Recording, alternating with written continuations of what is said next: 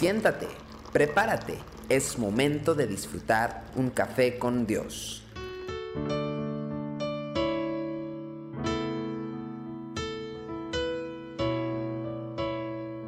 Bienvenidos una vez más a Café con Dios. Proverbios 11, versículo 14 dice, Donde no hay dirección sabia, caerá el pueblo, mas en la multitud de consejeros hay seguridad. En este pasaje que hoy estamos eh, mirando y leyendo, eh, podemos reflexionar dos posibles desenlaces en la historia de un mismo pueblo, es decir, la derrota o la victoria. La diferencia entre una y otra no está en la falta de un líder que guía al pueblo, sino en la falta de consejeros. La existencia de consejeros siempre va a presuponer una apertura por parte de aquellos que están en autoridad a escuchar otras opiniones que puedan enriquecer su perspectiva eh, con respecto de las cosas o de cómo gobernar no libra a este gobernante o a este líder de la necesidad de tomar las decisiones que cada situación requiere, por supuesto, pero la abundancia de consejeros le permitirá realizar esas decisiones desde la información pertinente que otros tienen también. Y luego de considerar cuidadosamente cada aspecto de los temas a tratar, pues tomará una decisión más sabia. Por esta razón, un buen gobernante, un buen líder, siempre se rodea de consejeros sabios. Y los consejeros sabios no son siempre los que nos están diciendo a todo que sí o que está bien todo lo que hacemos. Sin embargo, hay una tendencia entre los que tienen autoridad en la iglesia y en cualquier otro tipo de gobierno a actuar en forma totalmente unilateral. No cabe duda de que este tipo de liderazgo es mucho menos problemático que aquel estilo que demanda el esfuerzo de escuchar y considerar cuidadosamente las opiniones de los demás. Sin embargo, este primer estilo expone al pueblo a los caprichos y a las limitaciones de una sola persona y acaba por producir situaciones donde todo el pueblo flaquea por las decisiones del gobernante o del líder que no escuchó consejo.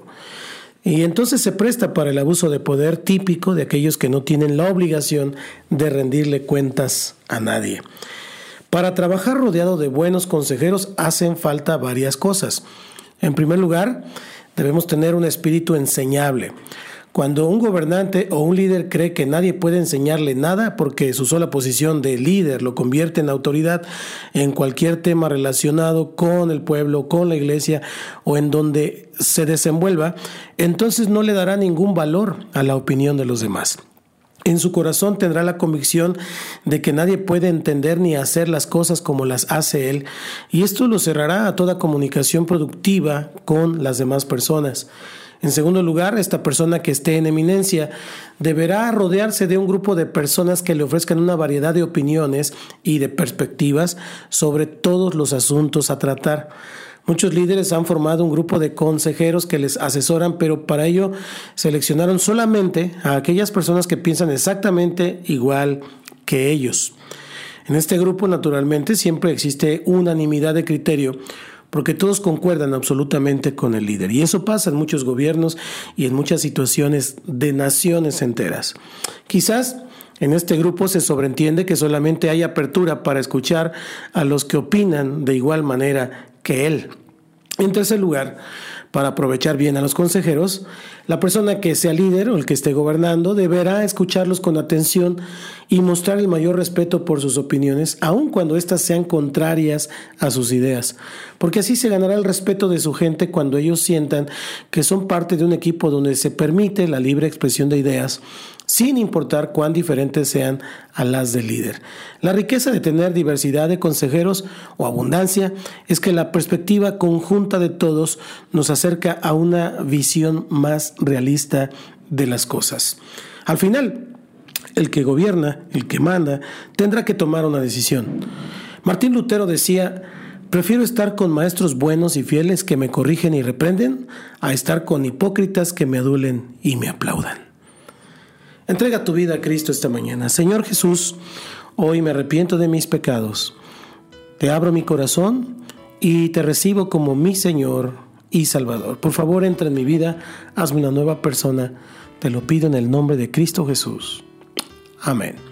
Que Dios le bendiga. Esto es Café con Dios desde el Centro Cristiano Yautepec. Comparte.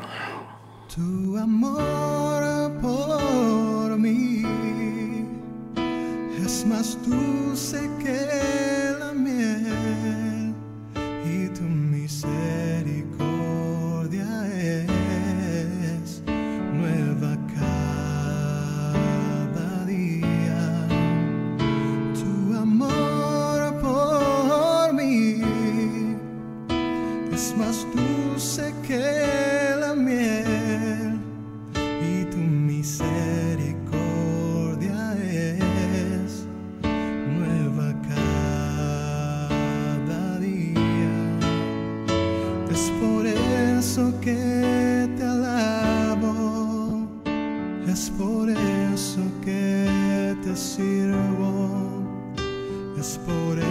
eso que te doy todo mi amor. Es por eso que te